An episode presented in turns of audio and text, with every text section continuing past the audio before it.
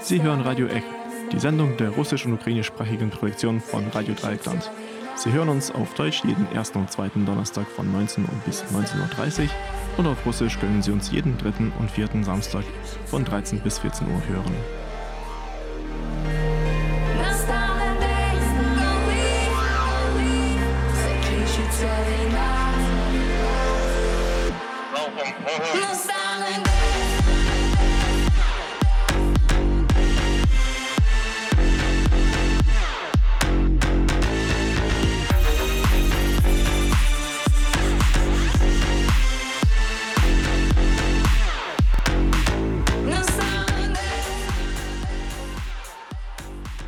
Guten Abend, liebe Radiohörerinnen und Radiohörer. Im Studio ist Dimitri und ich begrüße Sie zur heutigen Sendung von Radio Ech.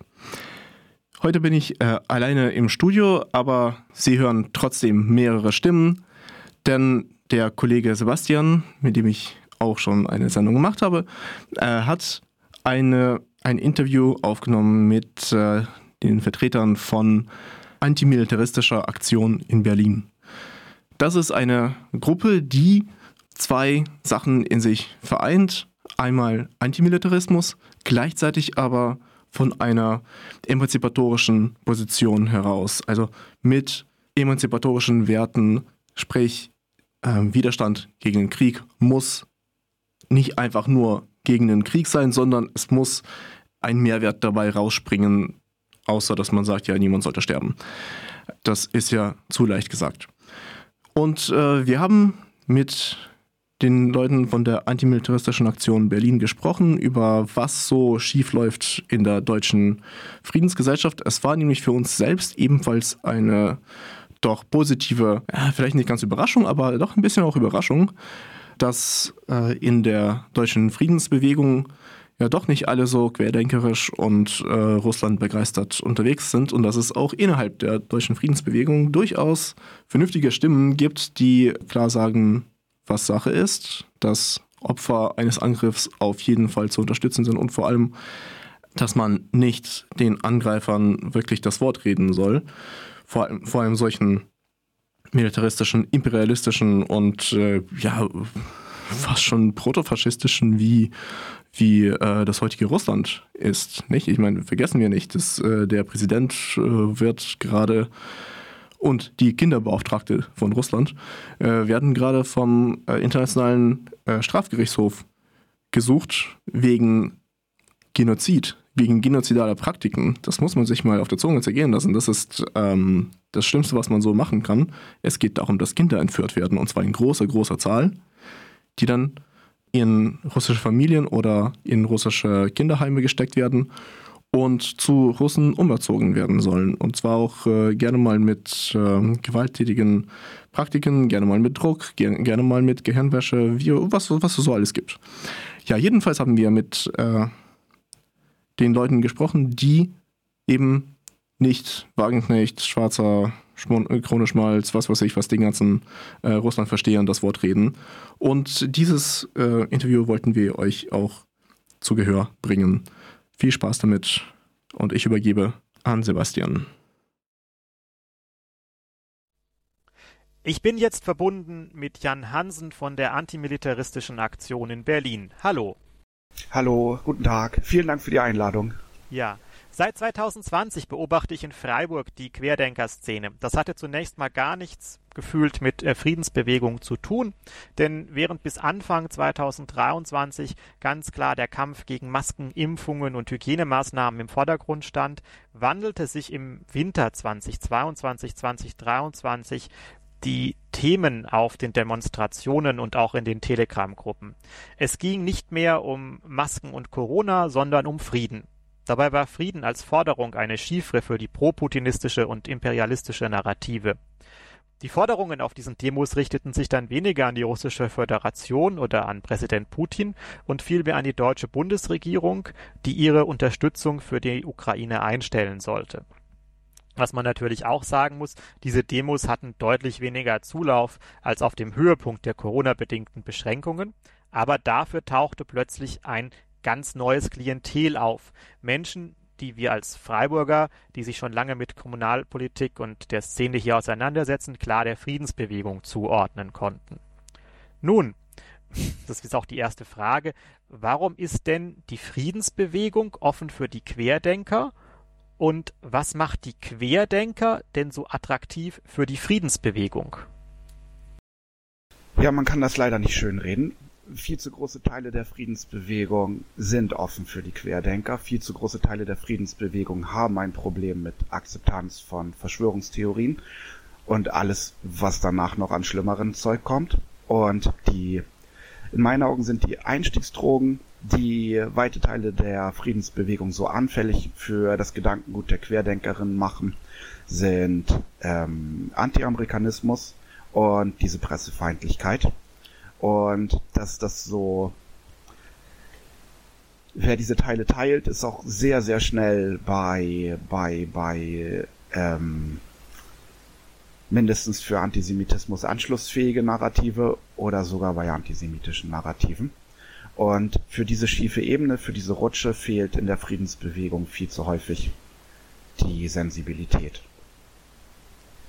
Okay, genau. jetzt habt ihr euch als Gruppe ja aus einem bestimmten Hintergrund äh, gegründet. Kannst du noch mal kurz dazu etwas sagen?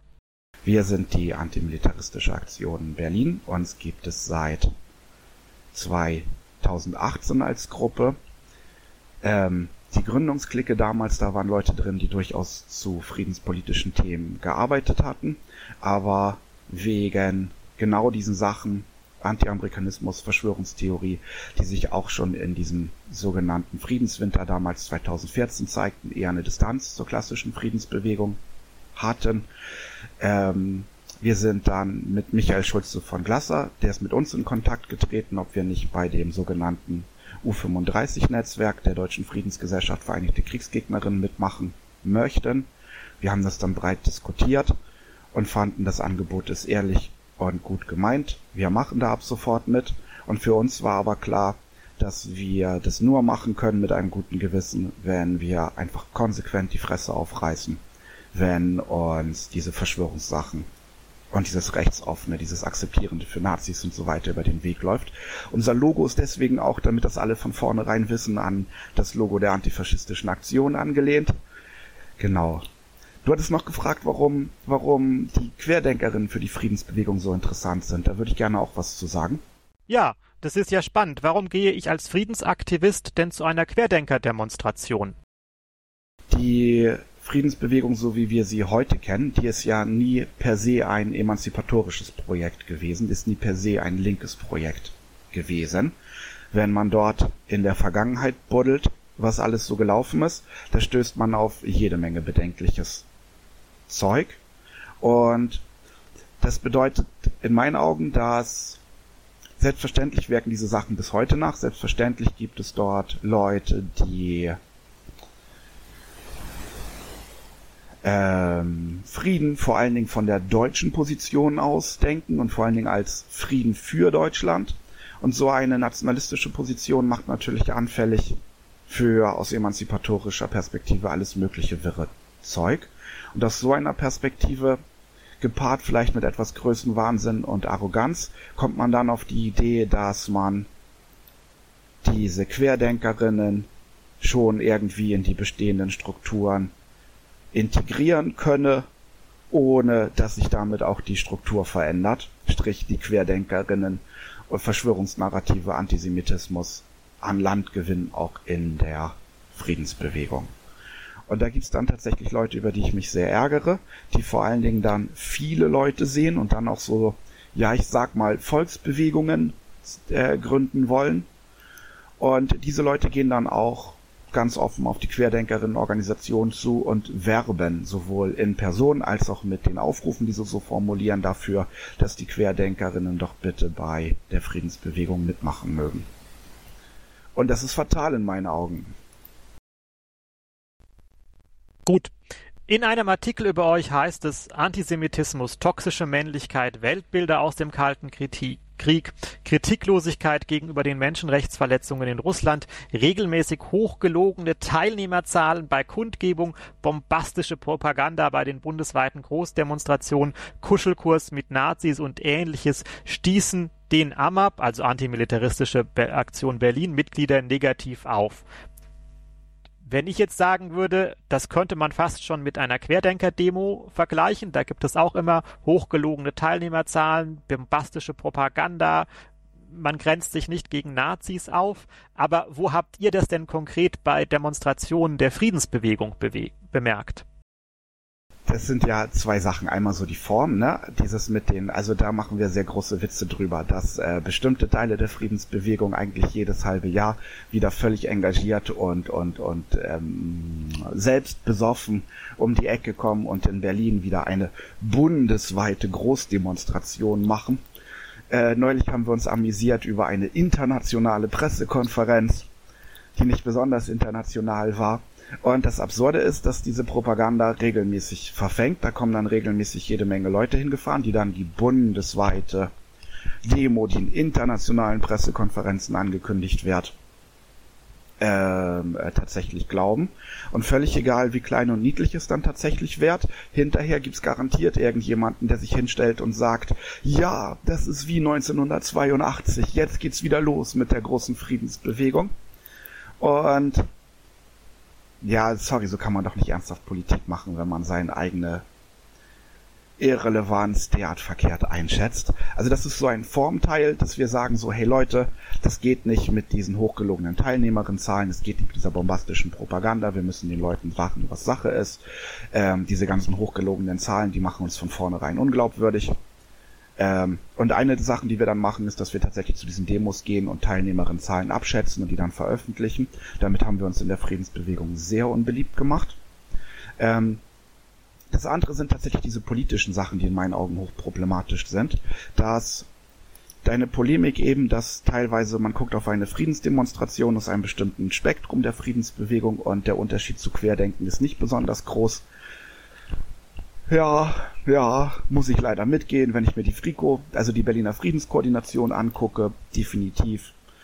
Das ist kaum zu unterscheiden von äh, Querdenken.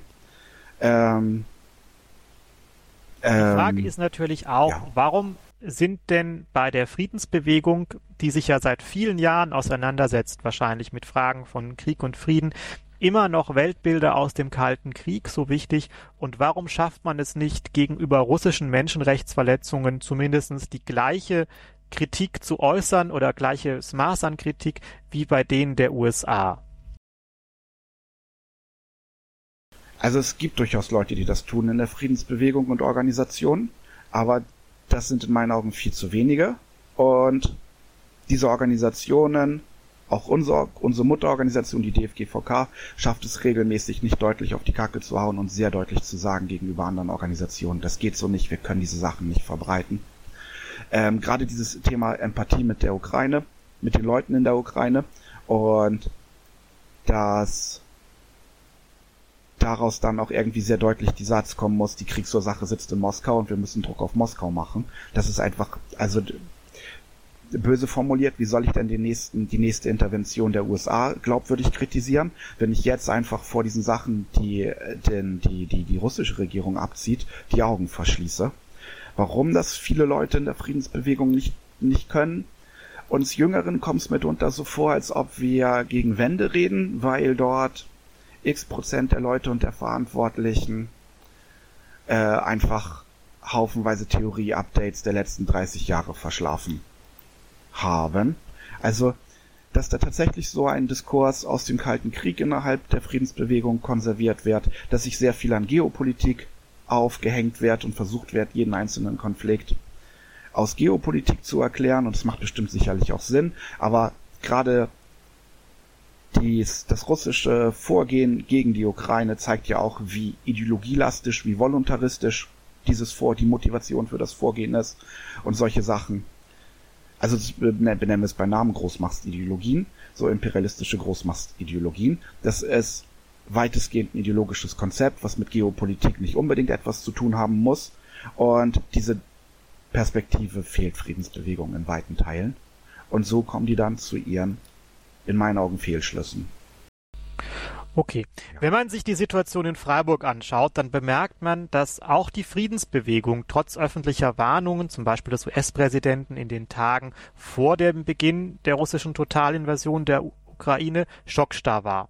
Es gab anders als beim Zweiten Irakkrieg keine Demos, die die Friedensbewegung organisierte, sondern in Freiburg wurden diese Demos gegen die Ausweitung des, Russ des russischen Angriffskriegs auf die Ukraine von den Jugendorganisationen der politischen Parteien getragen. Die mehr oder weniger organisierte Friedensbewegung hier brauchte etwa ein Jahr, um mit Reaktionen zu reagieren. Woran liegt das? Ähm, ich persönlich habe mir auch nicht, ähm, ich persönlich habe mir auch nicht vorstellen können, dass die russische Regierung wirklich die Ukraine angreift. Das mag naiv gewesen sein angesichts dem, was man 2014 gesehen hat. Das würde ich im Nachhinein als naiv bewerten von mir, dass ich diese Gefahr so krass unterschätzt habe. Ähm, ich habe es mir einfach nicht vorstellen können, dass die russische Regierung sich so krass in die Buhmann-Ecke stellt und einfach so krass auf alles scheißt und einfach äh, für die nächsten 30 Jahre so leichtfertig sämtliche Reputation, sämtliche diplomatischen Möglichkeiten wegwirft. Ähm, ja, die Rückschau zeigt, das war naiv, das war ein Fehlschluss. Genau. Ähm, ich habe tatsächlich in der Woche vorher mit der Deutschen Friedensgesellschaft Vereinigte Kriegsgegnerin vor den beiden Botschaften demonstriert. Wir waren die üblichen 30 Leute die die DFGVK so mobilisiert bekommt in Berlin. Und der Tenor war so, mögen doch bitte alle mal eine Runde brav sein. Und das war viel zu wenig scharf. Also ich sehe den Punkt so mit, was die Friedensbewegung Monate vor Beginn der Invasion des Iraks 2003 gemacht hat. Und 30 Leute eine Woche vorher, die sagen, es mögen mal alle brav sein. Ja, das sehe ich auf jeden Fall. Ähm, diese Schockstarre, die fand nach Kriegsbeginn, die war in meinen Augen sehr hilfreich. Also ähm, wir von der antimilitaristischen Aktion, wir haben gleich sechs Tage nach Kriegsbeginn vor Gazprom demonstriert. Ähm, wir haben eine Rede gehalten auf den großen Demos. Ähm, trotz Prüfungszeitraum. Und mit dieser, mit dieser krassen Verurteilung des russischen Angriffskrieges, die wir da vorgelebt haben, haben wir zumindest in der DFGVK die ersten Wochen und Monate die Rezeption bestimmt. Und das ging so weit, dass sogar die Berliner Friedenskoordination, die wie gesagt eigentlich so voll auf Querdenkenkurs ist, sogar die haben diese Sanktionen fordernde Kundgebung vor Gazprom geteilt unterstützt zu unserer großen Überraschung. Ähm, auch den Mai habe ich noch recht gut in Erinnerung, da war der Bundeskongress. Ähm, ich habe die Resolution von damals nochmal gelesen. Mittlerweile würde ich einige Dinge anders sehen, was mir aber nach wie vor positiv auffällt, dass dieser Narrativ mit aber die NATO, dass der einfach völlig fehlt. Sie kommt nicht vor, dieser Narrativ. Ähm, die Wende nehme ich im Juli, im Sommer war. Da kommt die Zeitung gegen den Krieg raus. Zeitung gegen Krieg ist so klassisch alte Friedensbewegung. Und dort veröffentlicht ist ein Leitartikel von Rainer Braun. Und dort fordert Rainer Braun, da kommen dann diese Narrative, aber die NATO ist schuld, die NATO-Aggression ist schuld. Ähm, und dass man auch drüber nachdenken müsse, mit den sogenannten neuen Protestbewegungen gegen den Corona-Kram zusammengehen zu müssen. Und das äußert sich dann auch zum ersten Mal bei dieser, Dem bei dieser bundesweiten Großdemonstration Zivile Zeitenwende im Juli in Berlin. Es war nicht bundesweit, es war keine Großdemonstration. Und wir haben uns das angeschaut und wir waren ziemlich schockiert. Kein einziges Solidaritätsposter, kein einziges Solidaritätsschild mit der Ukraine, dafür Russland fahren. Und richtig schlimm, einer der Hauptredner von der DKP äh, leugnete ganz offen das Massaker von Bushta. Ähm, ähm, und vielleicht noch eine, eine kurze Frage zum, zum Narrativ. Ist denn diese Aussage, dass die NATO-Ausdehnung gen Osten, also die Mitgliedschaft osteuropäischer Staaten, ähm, eine Ursache oder die Ursache für den Ukraine-Krieg war, durchaus eine, die in der Friedensbewegung weit geteilt wird, oder ist das eine nicht zutreffende Analyse? Das ist in meinen Augen eine nicht zutreffende Analyse, die in der Friedensbewegung viel zu weit geteilt wird. Also die Kriegsursache und der Kriegsgrund selbst selbstverständlich in Moskau. Und dieses, ähm, also Punkt, das muss man einfach sagen, Schuld ist Moskau. Wenn die aufhören, ist der Krieg vorbei und das haben sie gefälligst zu tun und Friedensbewegung sollte Druck darauf machen, dass die russische Regierung den Krieg beendet. Ähm, man kann dann schauen, dass dort diese Zusagen gemacht wurden, damals bei diesen 2 plus 4 Verträgen, dass sich daran nicht gehalten wurde. Mag alles stimmen, mag alles nicht stimmen, ich war nicht dabei, rechtfertigt alles den Krieg nicht. Und ähm, es mag auch sein, dass sich die, Russ dass die russische Regierung das nicht gut findet, dass es eine NATO-Osterweiterung gibt. Ähm, das ist aber auch alles kein Grund, die Ukraine anzugreifen. Und in Moskau sollten sie sich dann mal eher fragen, warum die NATO so attraktiv ist, da es diese ganzen osteuropäischen Länder, mittel- und osteuropäischen Länder alle freiwillig, ohne Zwang, ohne Druck sich der NATO anschließen. Da sollte sich in meinen Augen die Regierung in Moskau fragen, was sie da eigentlich falsch macht, dass sie so unattraktiv ist, dass alle bei den anderen mitmachen wollen. Genau, das wären sinnvolle Verhaltensweisen. Ein Angriff auf die Ukraine ist keine sinnvolle Verhaltensweise angesichts dessen. Ja, also ich sehe den, ich sehe die NATO-Osterweiterung nicht als Kriegsgrund. Mag nicht besonders nett sein, mag eskalierend sein, ist kein Grund, ein Land anzugreifen. In der öffentlichen Diskussion über das Verhalten der Bundesregierung zum Krieg dominieren im Grunde zwei Positionen. Zum einen Schwarzer et al., aber auch Sarah Wagenknecht, die keine Waffenlieferung fordern und de facto die Ukraine aufrufen, sich zu ergeben. Dafür gibt es Unterstützungen, Unterstützung aus der AfD, der Linkspartei und Teilen der SPD, etwa bei Herrn Steger, aber auch dem ehemaligen Bürgermeister von Berlin Müller kürzlich sogar der Ex-EU-Kommissar Günther Verheugen, aber auch in Teilen der CDU, zum Beispiel durch Sachsens Ministerpräsident Kretschmann. Auf der anderen Seite gibt es Unterstützer der Ukraine, die die Lieferung von Waffen fordern. Da gibt es eine Reihe von Osteuropa-Experten, etwa Franziska Davis, aber auch Politiker der Grünen und der CDU. Dazwischen hängt eine Bundesregierung, die abwägend und zögerlich immer versucht, im Einklang mit den USA ihre Ukraine-Politik abzustimmen, die aber nie so viel liefert, dass die Ukraine einen entscheidenden militärischen Vorteil hat und häufig auch noch versucht, die Waffensysteme so zu begrenzen, dass sie keine Ziele auf russischem Staatsgebiet treffen dürfen. Welche Möglichkeiten der pazifistischen Intervention zur Beendigung des Konflikts siehst du und wie wird der Konflikt denn vielleicht zu Ende gehen? Also was die Friedensbewegung tun könnte, was sie nicht tut, es gibt es ähm, versuchen, gewaltfrei Druck auf Moskau auszuüben. Ähm, was in den ersten Wochen gut gegangen wäre, wäre zum Beispiel Oligarchenvillen besetzen und dort Refugee-Zentren für, für ukrainische Geflüchtete und ukrainische Organisationen einzurichten.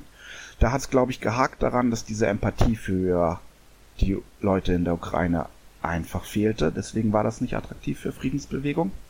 Was nach wie vor in meinen Augen ein Thema ist, ist äh, Gaslieferung. Anstatt an die, die Friedensbewegung könnte sich noch stärker dafür stark machen, dass erneuerbare Energien schnell ausgebaut werden, damit wir de facto den russischen Angriffskrieg nicht mehr bezahlen.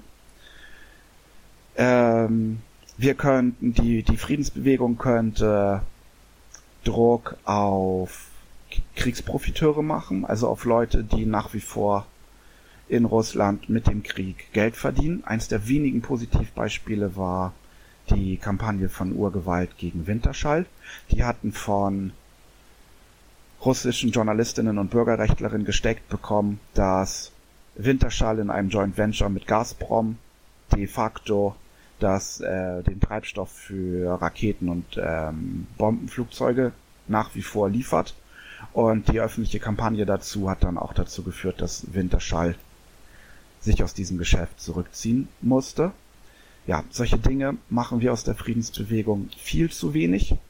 Und solange wir, oh, was wir auch tun könnten, wäre, was, was, das läuft halbwegs gut, ähm, Asyl für Kriegsdienstverweigerer und geflüchtete Soldaten aus Russland und Belarus.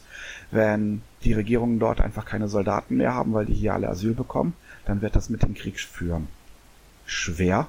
Da passiert immerhin was bei Friedensbewegung.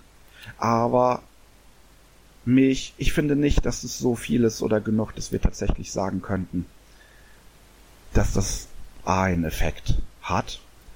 Das liegt aber an uns selber in meinen Augen.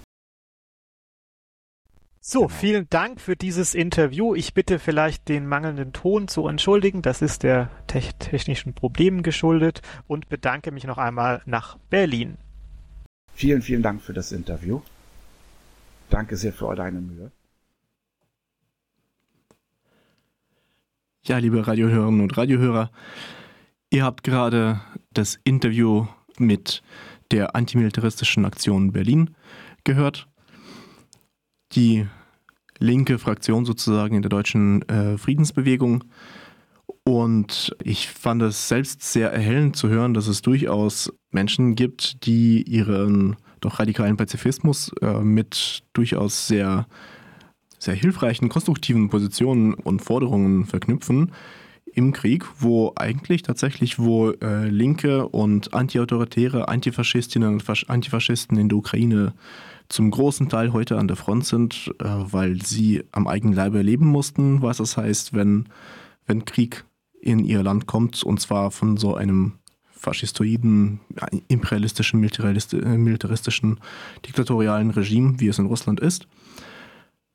Von mir kann ich nur noch äh, hinzufügen, dass diese von mir erwähnten antiautoritären Kämpferinnen und Kämpfer in der Ukraine ihre Unterstützung brauchen, auch wenn sie selbst vielleicht nicht gerne äh, das Wort Krieg hören oder Militär. Menschen, die Bomben auf den Kopf kriegen, die brauchen etwas. Und äh, ich kann sie nur auf, aufrufen, die ukrainische Initiative Solidarity Collectives, also Solidaritätskollektive, zu googeln und ihnen etwas Geld zu spenden, denn internationale Solidarität muss gelebt werden. Wie gesagt, Solidarity Collectives. Das ist die Initiative in der Ukraine. Sie haben sowohl militärische Unterstützung als auch nicht militärische, rein zivile für Opfer des Krieges. Also man kann auch als radikaler Pazifist und radikale Pazifistin dort etwas spenden und zwar schön im linken Kontext targetiert. Im Studio war Dimitri und wir haben heute ein Interview mit der antimilitaristischen Aktion Berlin gehört. Bis zum nächsten Mal.